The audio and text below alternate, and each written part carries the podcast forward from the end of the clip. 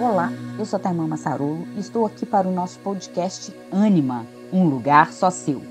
Aqui vamos trazer assuntos relacionados ao feminino, às mulheres e à maternidade. Falaremos sobre feminino ferido e a sua cura, as mulheres e seus relacionamentos, especialmente o relacionamento consigo mesma, relacionamento amoroso e relacionamento com seus filhos.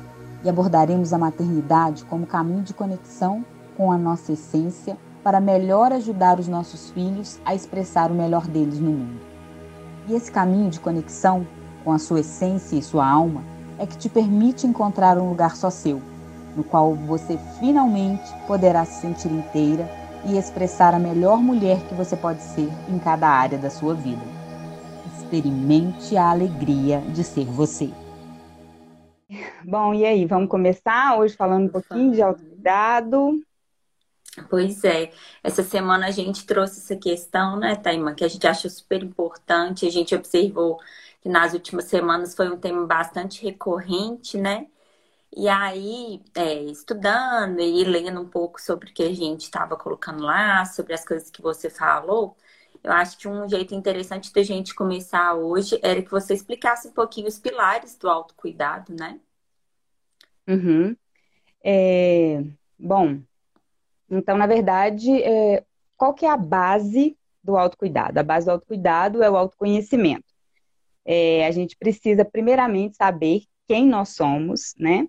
É, quais são as nossas necessidades enquanto mulher, o que, que a gente gosta de fazer, o que, que nos nutre, é, o que, que faz com que a gente se sinta bem, é, o que, que faz com que a gente, é, de fato, assim, esquece o tempo passar e consegue é, ficar bem com a gente mesmo, né? Fazendo, às vezes, uma atividade simples.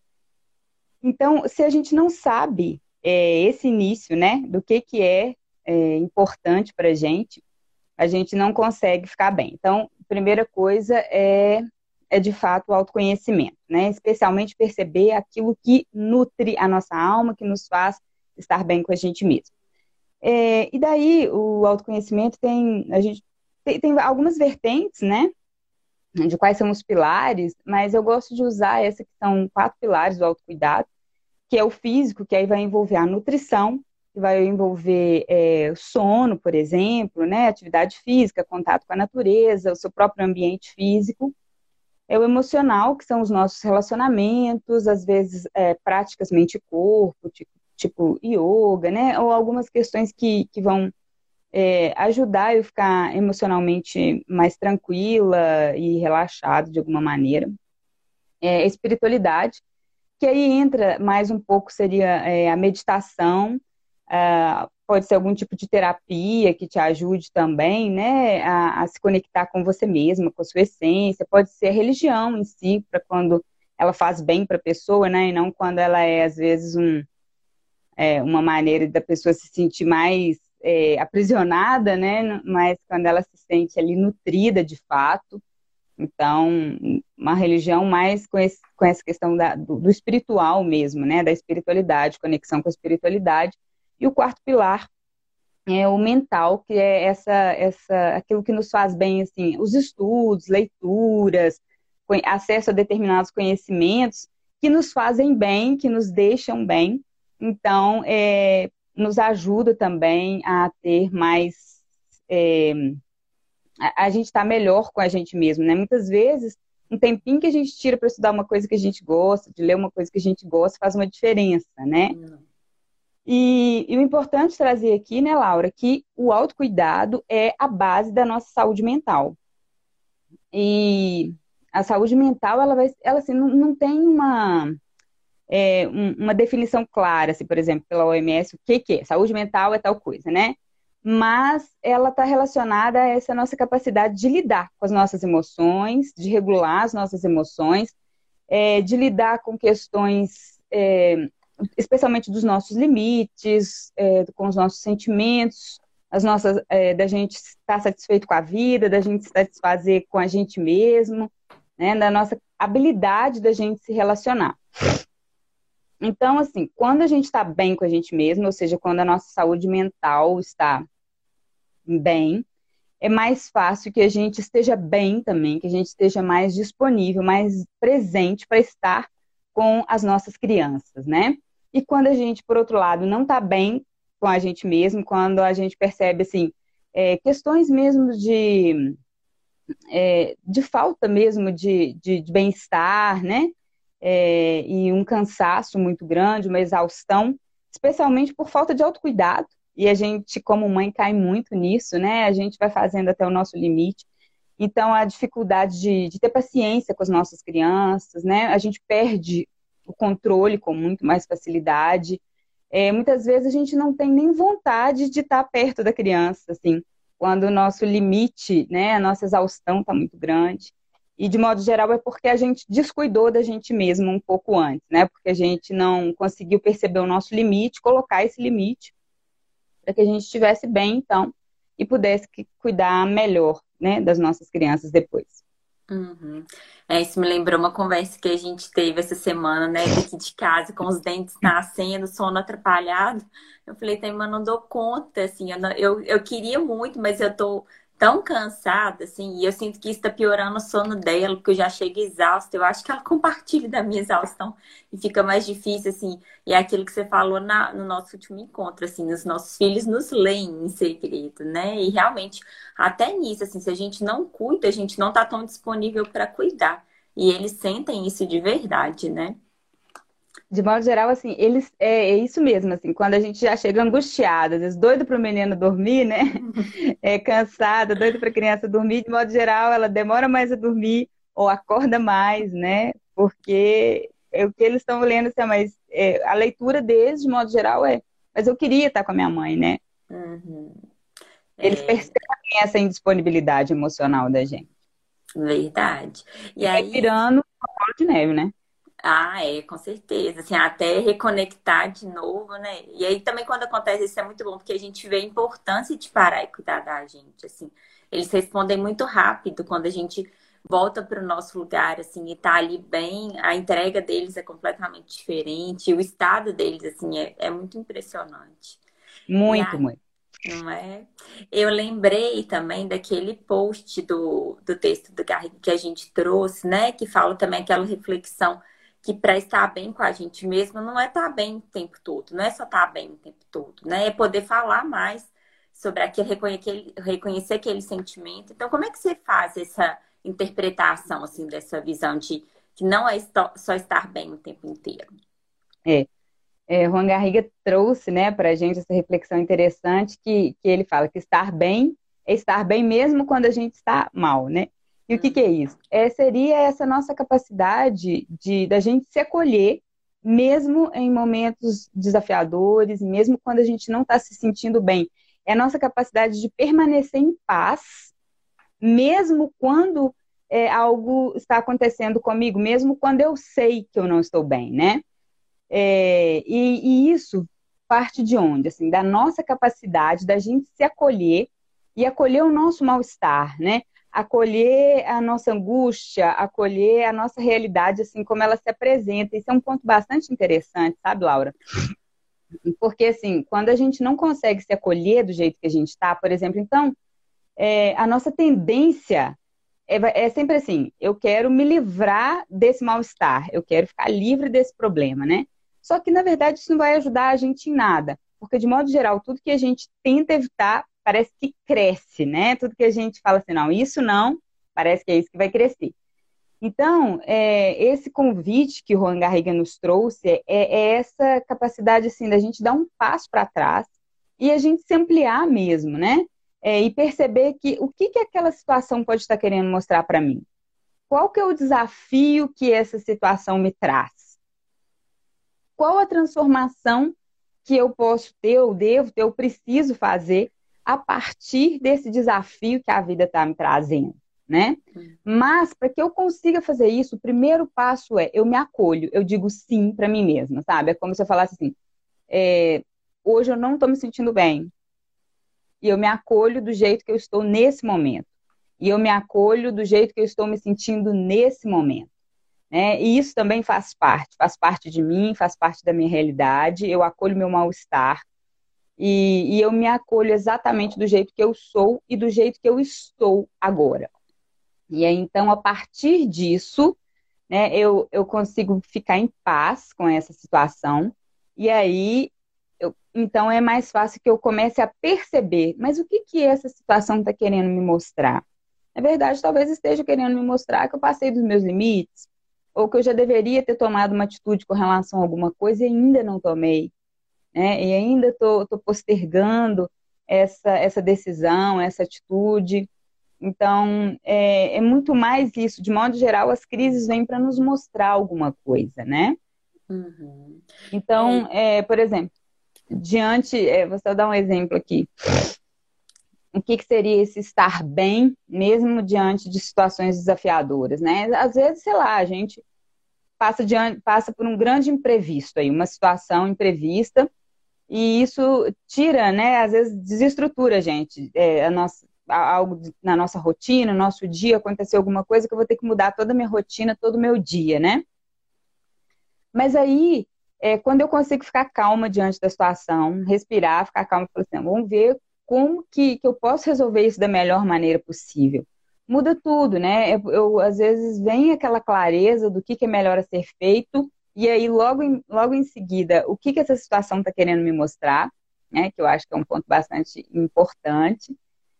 E, e também, assim, essa, essa percepção de que quando a gente está bem, né, com a gente mesma e, e quando a gente consegue se acolher nessa situação, mesmo no nosso mal-estar, então, porque às vezes a gente perde a paciência com os nossos filhos e aí a gente depois fica se culpando.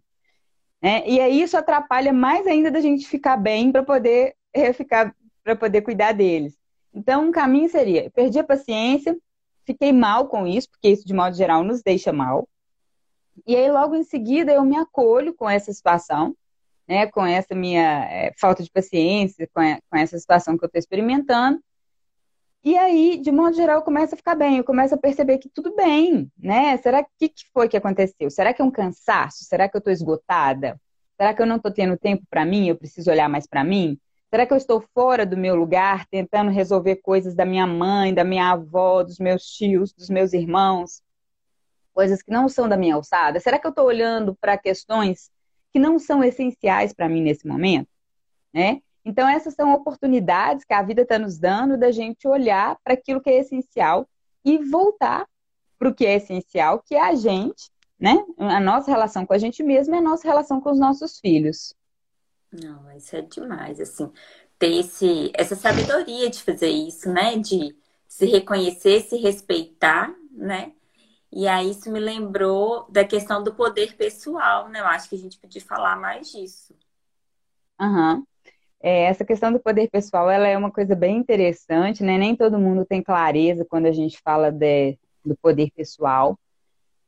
Mas, assim, a, primeiro ponto, o poder pessoal, é, a gente consegue se conectar com o nosso poder pessoal quando a gente está no nosso lugar né, quando é, esse é o primeiro ponto e dentro dessa, da metodologia, disso que a gente traz. É, e o que, que é isso? Assim, quando eu estou no meu lugar, eu consigo perceber exatamente qual é o meu valor. Né? Quem sou eu? É, e o valor de eu ser exatamente quem eu sou.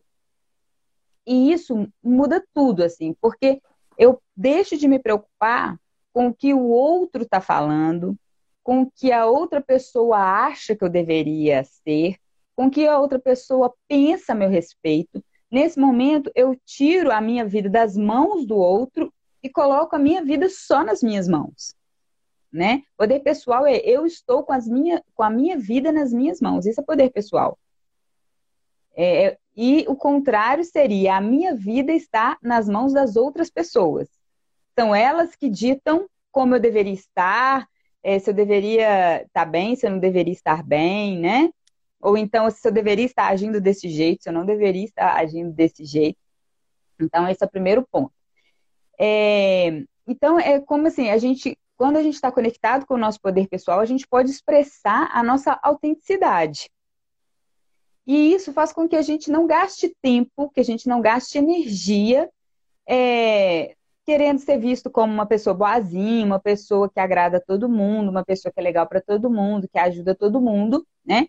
Porque isso faz com que a gente perca muita energia. De modo geral, quem tem essa postura fica muito esgotado. E aí, consequentemente, se eu fico esgotada, eu fico menos disponível para mim, em primeiro lugar, porque eu estou lá tentando fazer um monte de coisa para agradar um monte de pessoas, e desconectada especialmente dos meus filhos, né? Que eu acho que esse que é o ponto que a gente sempre traz aqui no nosso trabalho, né? Mas é a gente perceber o quanto isso, quando impacta em mim, vai impactar é, diretamente no meu filho, né? E, e como que a questão do poder pessoal vai impactar, então, né? Nos nossos filhos? Em, em dois pontos. Primeiro, porque exatamente isso que eu falei, assim, quando eu estou conectada com o meu poder pessoal, eu estou, é, eu não gasto energia com o que não é essencial. Então eu estou mais inteira e, portanto, fico mais disponível para os meus próprios filhos, né? E um segundo ponto é que se eu, porque assim, os nossos filhos, é aquilo que a gente fala, né? Eles não é, ouvem o que a gente diz, mas eles leem o que a gente é. Eles repetem o que a gente é. Então, se eles percebem que eu não sei o meu próprio valor, que eu não sei o meu próprio limite, eu estou o tempo inteiro é, correndo atrás de aprovação de outras pessoas, de ver o que, que as outras pessoas é, acham, sentem e tal, né, a meu respeito, ou o que, que elas pensam sobre mim, é isso que eles vão acabar muitas vezes fazendo com a vida deles também. Né? Eles vão é, começar, muitas vezes, se desconectar do próprio valor deles. E muitas vezes eles vão começar a achar que para que eles sejam amados, para que eles sejam aceitos, eles têm que ser é, perfeitos, ou eles têm que agradar todo mundo, é, e eles, de modo geral, vão começar a ficar muito exigentes com eles mesmos, achando que eles têm que acertar sempre para que eles sejam amados, porque se eu vejo que a minha mãe também fica mal quando ela erra, eu entendo que então eu também não posso errar, né? Uhum. Se minha mãe tem que ser perfeita sempre, eu também tenho que ser perfeita, assim. E é isso que os nossos filhos começam a, a seguir, esse caminho. Então, como o poder pessoal impacta, o nosso poder pessoal impacta diretamente nos nossos filhos. É, Dois pontos é. cruciais, né? Na nossa disponibilidade para eles, que é fundamental, e no exemplo que a gente é para eles. É, a gente tem que ficar muito atenta mesmo, né? Muito importante essa reflexão. E aí, uma palavra que você falou há duas respostas atrás, continuou reverberando, e agora que você trouxe essa questão do poder pessoal, me lembrou muito. Você falou da palavra paz, né? E é isso, a gente ser o que a gente é. E lembrou aquele post com a frase do Bert falando que a paz começa onde cada um pode ser o que, que é, né? E eu acho que tem tudo a ver com essa questão que você trouxe agora do poder pessoal. Como é que você faz essa relação assim entre paz e a gente ser o que a gente é? Então, é exatamente assim. Quando eu estou no meu lugar, eu estou conectada com o meu poder pessoal e eu me sinto em paz comigo mesma, né? Eu sei do meu valor, eu sei é, que eu sou boa do jeito que eu sou, que eu sou boa o suficiente do jeito que eu sou, mesmo que muitas pessoas às vezes não concordem com aquilo que eu estou falando, com aquilo que eu penso, né? Então, é, eu só vou me sentir em paz quando eu me aceito e me acolho do jeito que eu sou. E é, como é que eu vou olhar para os meus filhos e ficar bem e tranquila com o jeito deles serem se eu não estou bem nem comigo mesma? Então, para que eu consiga é, tirar aquelas ideias do filho ideal, né? Daquele filho que eu gostaria que fosse, que vai corresponder às minhas expectativas. É primeiro que eu esteja bem comigo mesmo. Se eu estou bem comigo mesmo, eu consigo olhar para o meu filho entender que ele não é o filho que eu idealizei, mas que ele é o filho certo que eu preciso. E que do jeito que ele é, ele é o filho certo para mim, né? Então, primeiro, é, eu me aceito do jeito que eu sou, para que eu possa então aceitar meu filho do jeito que ele é, e à medida em que eu aceito meu filho do jeito que ele é, muda algo na nossa relação, assim, é impressionante. É, eu vejo isso, por exemplo, quando eu tinha uma expectativa muito grande que a minha filha mais velha, Maria Clara, dormisse é, bem à noite, né? quando era pequena e tal. E, e eu vi, assim, que isso era um, um distanciava a gente de alguma maneira, né? Era uma expectativa e eu estava sempre frustrada com isso. É, é, como se ela também se sentisse mal por me frustrar, mas ela também não, não podia fazer diferente, que isso fazia parte de todo um conjunto, né? de algo que inclusive era meu. E, e, eu lembro como se fosse hoje, assim, um dia eu falei assim, eu desisto, eu desisto. Né? Eu falei, filha, você pode ficar do jeito que você quiser, tá tudo bem, assim. É, enquanto você precisar de mim, todas as vezes que você precisar de noite, eu tô aqui, tá tudo bem. E mudou completamente. Né, já tem, ela tem três anos e meio, já tem um, um tempo que ela dorme bem, que ela dorme a noite toda. Mas, e foi assim, eu percebo que depois que eu consegui dar espaço, assim, né, de deixá-la ser do jeito que ela é e, e tudo bem, né, de tirar aquela idealização do filho ideal, ela ficou em paz. E ela pôde se conectar com ela mesma e ela pôde ficar mais tranquila e ela passou a dormir muito melhor também, né? Ela ficou livre da minha expectativa, porque eu aceitei a ela do jeito que ela era. Então isso traz uma paz para nossa relação, né? E aí uma pergunta interessante é a gente pensar assim: como que eu posso me aceitar do jeito que eu sou então? Né? Então, é, como que eu posso saber desse meu valor do jeito que eu sou? Parece fácil, mas é, é desafiador isso. Então, muitas vezes a gente precisa dar um passo para trás. Eu primeiro preciso aceitar também que os meus pais, do jeito que eles são, do jeito que eles foram, eles são os pais certos para mim. Eu só posso ficar em paz comigo mesma e deixar meus filhos em paz também com eles mesmos se eu, de modo geral, der um passo para trás e pensar que os meus pais, do jeito que eles são, do jeito que eles foram, com todos os erros e acertos que eles tiveram e vão continuar tendo como seres humanos que eles são, eles também estão certos, também fizeram, fizeram o melhor que eles puderam então, quando eu fico em paz com eles, que são as minhas raízes, eu consigo ficar bem comigo mesma, de modo geral, né? Essa é a, é a, é nossa percepção aqui do, da, da metodologia que a gente usa, né?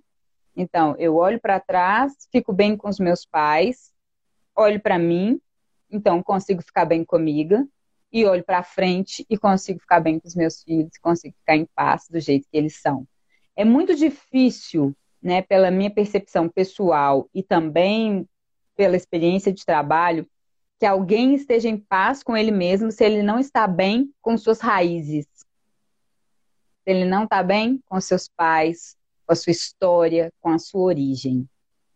Então, quando eu aceito lá atrás tudo que foi, aceito a minha história do jeito que foi, eu também me aceito e me acolho do jeito que sou, então eu olho para os meus filhos com outro olhar e também aceito e acolho a eles do jeito que eles são.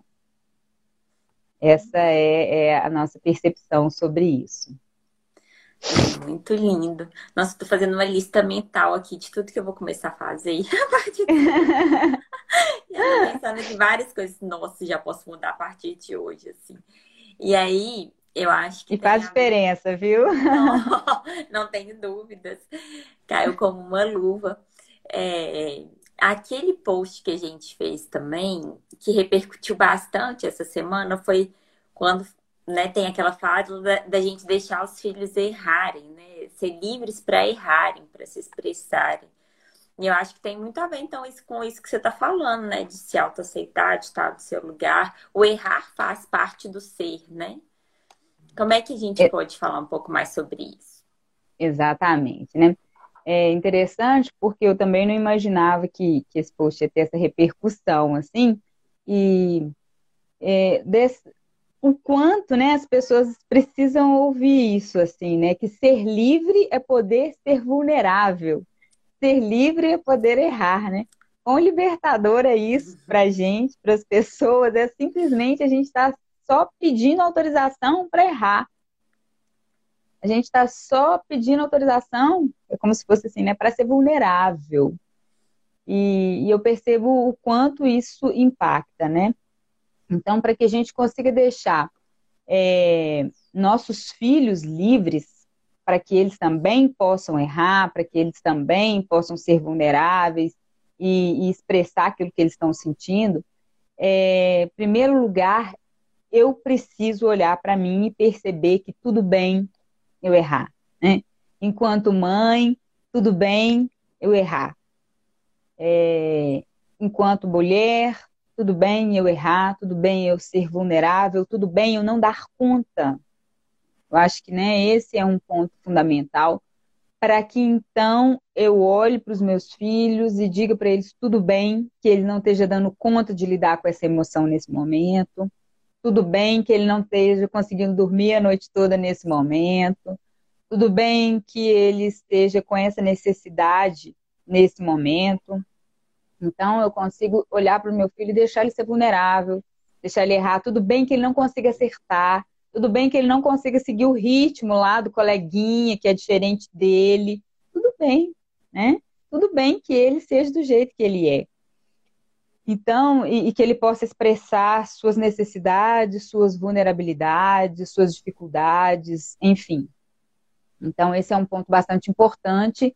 E, e, na verdade, é a mesma coisa do que a gente disse antes, né? Quando que eu consigo aceitar isso? Quando eu olho para os meus pais e percebo, é, meus pais erraram comigo. Porque eles são humanos, né? Meus pais erraram e, e na maioria das vezes com a melhor das intenções, tentando acertar, mas sim, não deram conta de muitas coisas. E tá tudo bem que tenha sido assim. Não há problema nenhum que tenha sido assim, né? Eu acho que esse é um ponto assim fundamental para a gente olhar. Quando eu consigo olhar para trás olhar para os meus pais sem esse julgamento e com esse acolhimento do que foi possível. Então, de novo, eu consigo olhar para mim, para os meus erros, para os momentos que eu não dou conta, para as minhas vulnerabilidades, digo tudo bem também, porque eu sou humana, e aí consigo olhar para os meus filhos e consigo deixá-los livres para que eles também possam errar, para que eles também possam ser vulneráveis, né? E, e fica muito mais leve para eles e fica muito mais leve para a gente. As nossas relações, é, de modo geral, mudam muito quando a gente consegue dar esse passo, assim, né? Porque o que eu percebo? Que muitas vezes nós deixamos de fazer um monte de coisas por medo de errar, e aí o que é pior é a gente começar a ver os nossos filhos entrarem nesse ciclo também, de não se arriscarem, de não tentarem, de não darem um passo a mais na vida muitas vezes, né? Ainda quando são pequenos, a gente às vezes não percebe isso tanto, mas à medida em que cresce, simplesmente por medo de errar, por medo de mostrar a vulnerabilidade, né? Então, quando a gente consegue é, refazer esse caminho, pode ficar mais leve e eu, é muito mais do que mais leve, né, Laura? Eu percebo que é um caminho que possibilita o sucesso, porque só vai acertar quem tentou e quem errou e quem fez de novo e quem recalculou a rota e tá tudo bem, né? É, com certeza. É, eu acho que faz um link tanto com a primeira questão do autocuidado, que é se aceitar faz parte de se autocuidar, né? Quanto também na questão da confiança que a gente deposita nos nossos filhos. Então, o que eu estou entendendo da sua fala é que quanto mais a gente acredita no nosso filho, quanto mais a gente permite ele errar e ser livre para quem que ele é e confia que vai ficar tudo bem, que é caindo que a gente levanta, né? A gente vai dando para eles a melhor ajuda possível, assim, né? Eu acho que talvez esse com um caminho de como que a gente pode verdadeiramente ajudar os nossos filhos. É, interessante. Bem isso mesmo, Laura. É, esse, essa esse link todo que você fez aí, né? Mas é isso. Então, assim, quando eu olho para o meu filho, quando eu olho para mim e vejo que tudo bem, eu errar, eu não dar conta, né? É de vez em quando que eu posso recalcular minha rota, eu posso fazer diferente eu, e aí eu vou dar conta do que aquilo que eu tiver que dar, eu vou dar conta, né? Então eu olho para o meu filho e vejo que está tudo bem, que não tem problema, que ele pode ter errado, que ele pode ser vulnerável. E eu consigo confiar que assim como eu vou dar conta do que eu precisar, à medida em que eu me reajustar, que eu fizer o que for necessário, ele também vai dar. Né? Porque é angustiante a gente ficar nessa, nessa sensação de que os nossos filhos não vão dar conta. Né? E aí o contrário é eu olho para eles e confio que eles vão dar conta de passar pelo que eles tiverem que passar. Os nossos filhos, todas as pessoas mudam quando a gente olha para eles e confia neles. Qualquer pessoa, em qualquer relação. Se eu olho para a pessoa e percebo assim, você dá conta, eu tenho certeza que você dá conta de melhorar. Eu tenho certeza que você dá conta de fazer o que for preciso. Isso faz diferença para a pessoa.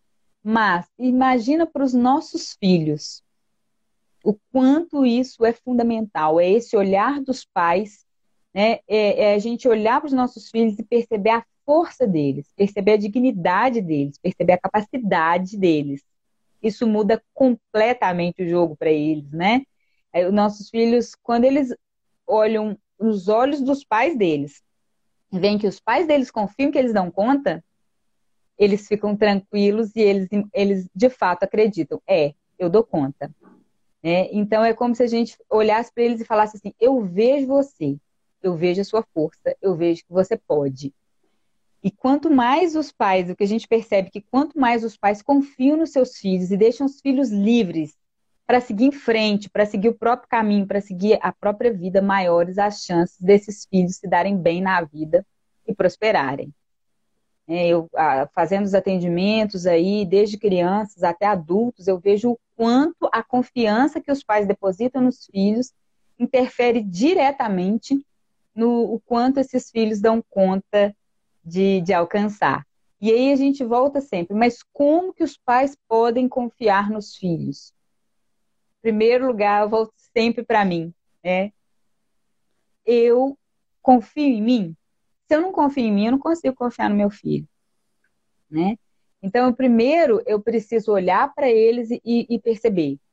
É, primeiro, eu preciso olhar para mim, desculpa, e perceber. Eu confio em mim? Qual que é a minha dificuldade de perceber o meu potencial, de perceber que eu dou conta, de perceber que é, eu, eu posso, né? Que eu sou capaz de superar os desafios que são me impostos pela vida e tal. Aí eu olho então para o meu filho e percebo, sim, ele pode dar conta, né? Eu tenho certeza que se eu dou conta, meu filho também dá conta. É... E um outro ponto que a gente precisa levar em consideração é o seguinte: quando a gente trata de filhos, é que muitas vezes, é, não só casos de pais separados, mas quando pais separados, isso é bem claro muitas vezes, mas também quando os pais não estão separados, que é, por exemplo, a mãe não confia no pai. A mãe acha que o pai é fraco, não dá conta de resolver as questões dele. Então, isso impacta diretamente na confiança que eu tenho com, no, nos meus filhos. Por quê? Porque, na verdade, o meu filho é 50% meu e 50% o outro genitor, né? No caso, o pai. Se eu não, se eu não confio no, no pai dessa criança, em qualquer aspecto do pai dessa criança, né? Se eu acho que ele não dá conta de resolver os problemas dele, que ele é um fracassado, que ele é problemático, sei lá o que, que ele é. Isso no meu julgamento, né? O que, que eu estou fazendo? Eu estou olhando para uma parte do meu filho, dessa criança, desse adolescente, desse adulto, e dizendo assim: tem uma parte sua que também não é boa, que eu não consigo confiar.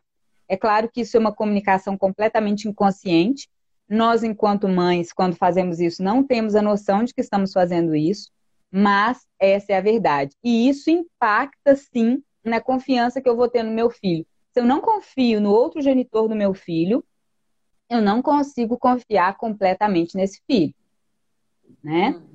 É... Então, é... então eu acho que essa que é a... um dos pontos principais. Eu primeiro confio em mim, mas eu também preciso confiar no outro genitor, no pai, né, ou na mãe dessa criança, para que eu consiga confiar plenamente nessa criança. Uhum. Né? Então, é interessante pensar sobre isso. E, e muitas vezes também, Laura, é, quando a gente não consegue resolver a nossa vida, por exemplo, é, eu, eu olho para minha vida e percebo assim: ah, não consegui realizar meus sonhos, não consegui realizar minha própria vida, é, tem um vazio existencial dentro de mim. Muitas vezes eu vou olhar para os meus filhos e vou querer que eles resolvam. Então, que eles tenham sucesso pelo sucesso que eu não tive. Que eles resolvam. Mas aí eu deposito uma expectativa. Isso não é confiança. Isso é expectativa, isso é uma exigência de que eles realizem aquilo que eu não dei conta de realizar para que eu me sinta feliz enquanto mãe. Tipo assim, ah, eu não dei conta não, mas meus filhos vão dar conta, né? E aí eu vou me sentir orgulhosa.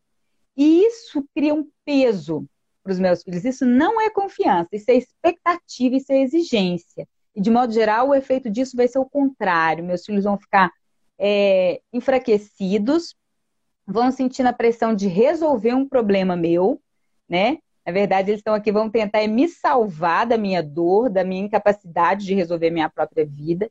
E a tendência é que esses filhos não vão crescer, esses filhos vão muito mais ficar na esfera dos pais, querendo resolver o problema dos pais e não vão seguir a própria vida.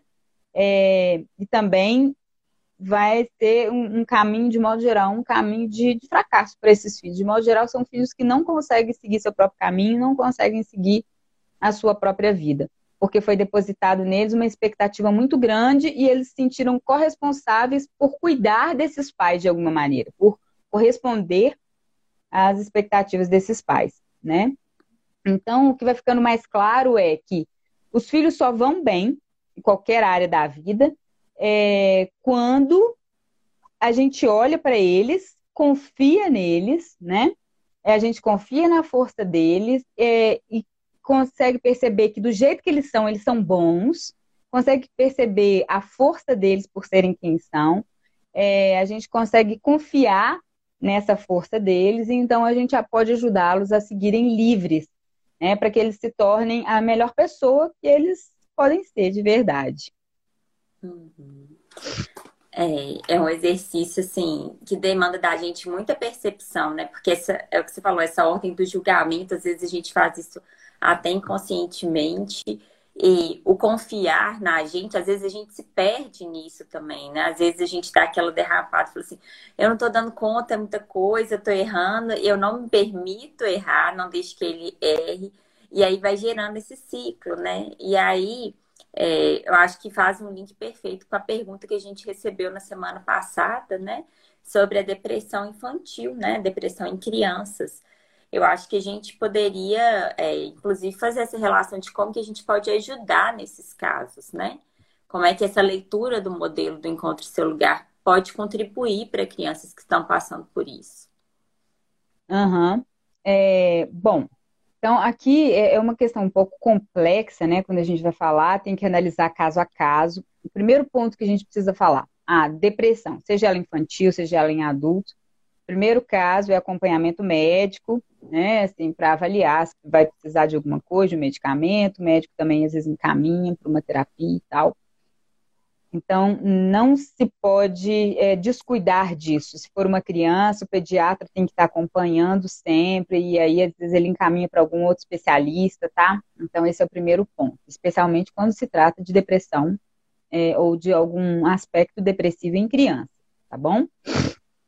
É, observar, porque Algumas crianças começam a ficar, é, às vezes, muito quietas, né? Então, tem que perceber alguns pontos aí, crianças ou pré-adolescentes que às vezes ficam com aquela necessidade de dormir demais, uma, uma, parte é do adolescente mesmo, mas também observar se isso pode ser uma fuga, né? Então, ficar atento ao comportamento da criança. Toda vez que a criança mudar demais de comportamento, o jovem, então, a gente procurar essa ajuda médica.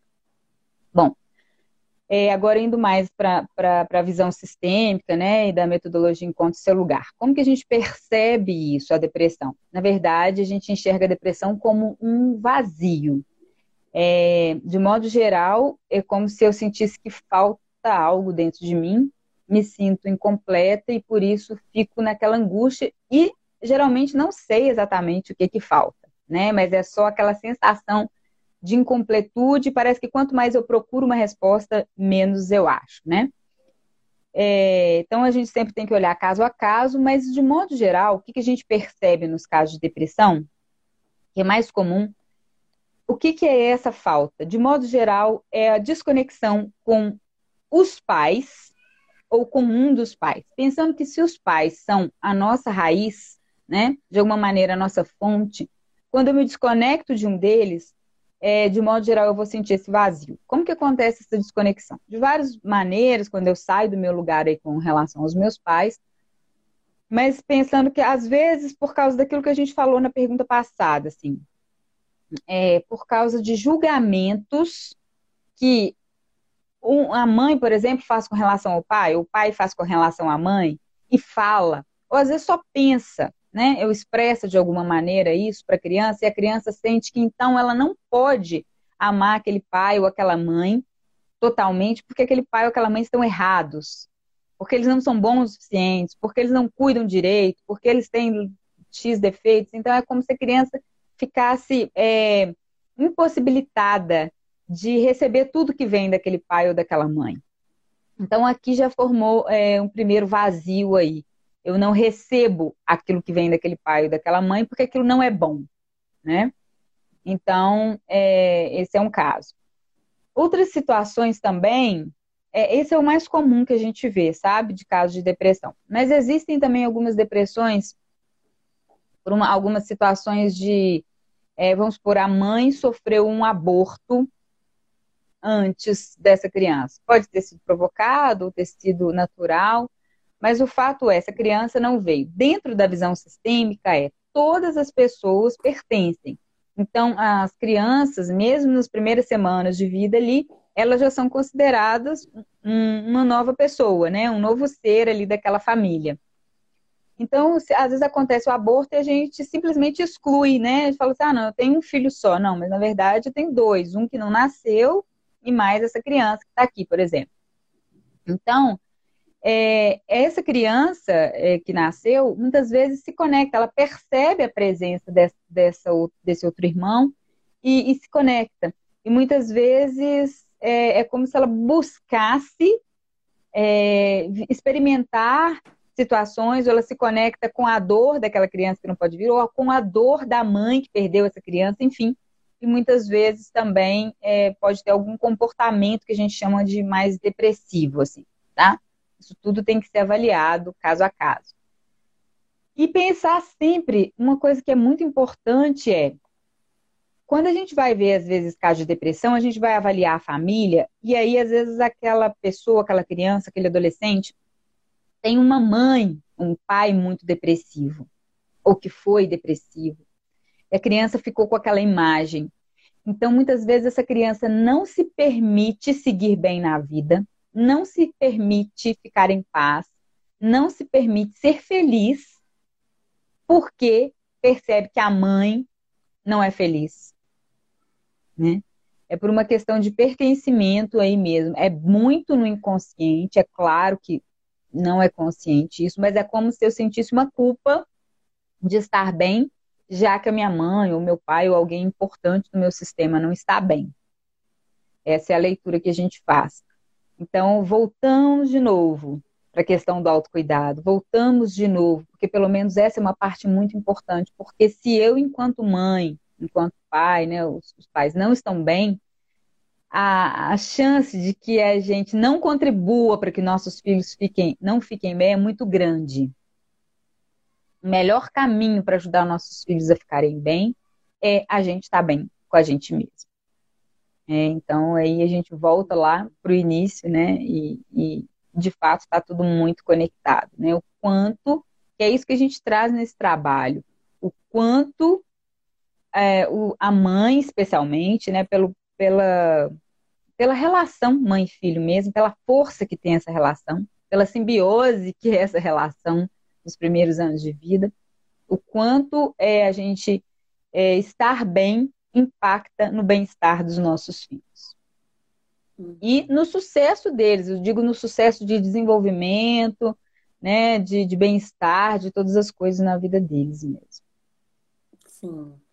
É, eu acho que tem, cai naquilo que a gente sempre coloca, assim, problemas complexos têm soluções igualmente complexas, mas que são possíveis. Eu acho que essas leituras que você trouxe, principalmente ressaltando a necessidade de se olhar cada caso, mas eu acho que você já sinalizou alguns aspectos de reflexões que a gente pode fazer, não desconhecendo ou desconsiderando aquele problema que existe ali, no caso da depressão, que é uma doença, né? Mas são, assim, é, questões que a gente pode fazer de contribuir para o equilíbrio daquele nosso sistema, né? Para que cada um ocupe de fato o seu lugar naquele sistema. E aí é, é igual você falou, não tem como a gente não pensar no autocuidado em qualquer aspecto que a gente coloca aqui. Já estamos aqui há algumas semanas. Eu acho assim que é, é o título, inclusive, né, dessa dessa conversa que a gente tem, ela é muito importante, assim, mães curadas, filhos livres, porque é isso, quando eu me cuido, quando eu me curo, eu liberto meu filho para ser livre e eu dou a ele a chance, né, de ser quem ele verdadeiramente é. Eu reconheço a força que ele tem.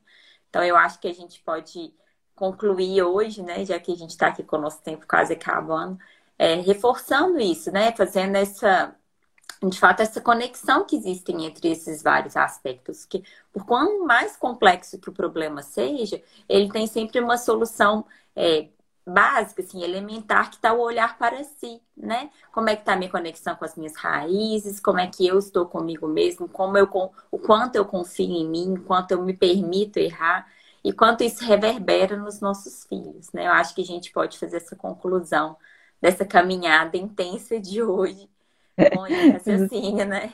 Exatamente, lindo esse fechamento seu, hein, Laura? Adorei isso mesmo.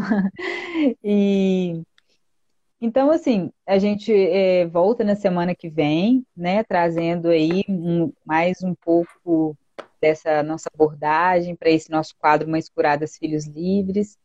E a gente vai convidar as pessoas também para que é, estejam aqui com a gente. Quem quiser mandar perguntas, tanto inbox para a gente durante a semana, é, para a gente tratar aqui na live, ou também deixar perguntas, né, sugestões. A participação de todo mundo é sempre muito importante. Uhum. Então, quem tiver vontade aí, quiser perguntar.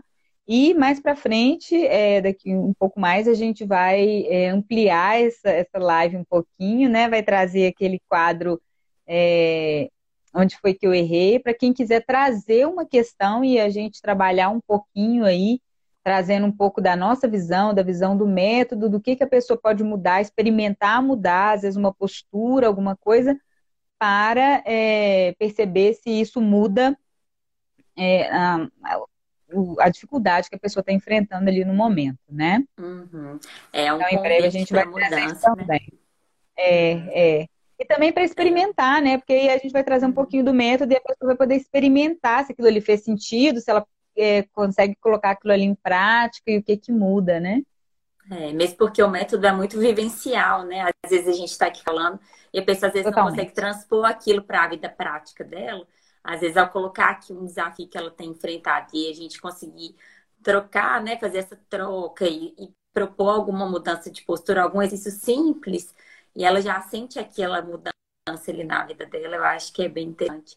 E agradecer a todo mundo, né, que está aqui com a gente, que trouxe as contribuições. Essa última pergunta, para quem está chegando agora e ainda não conhece, foi, né, de, de pessoas que tiveram interesse em nos questionar aqui, trazerem para a gente esse desafio. E a gente faz sempre a leitura a partir do método Encontre Seu Lugar, né, Taimã? E deixar uhum. sempre aberto esse canal de escuta, de troca, que eu acho que é esse senso de comunidade que a gente está querendo desenvolver e criar aqui nesse projeto, né? Exatamente, exatamente.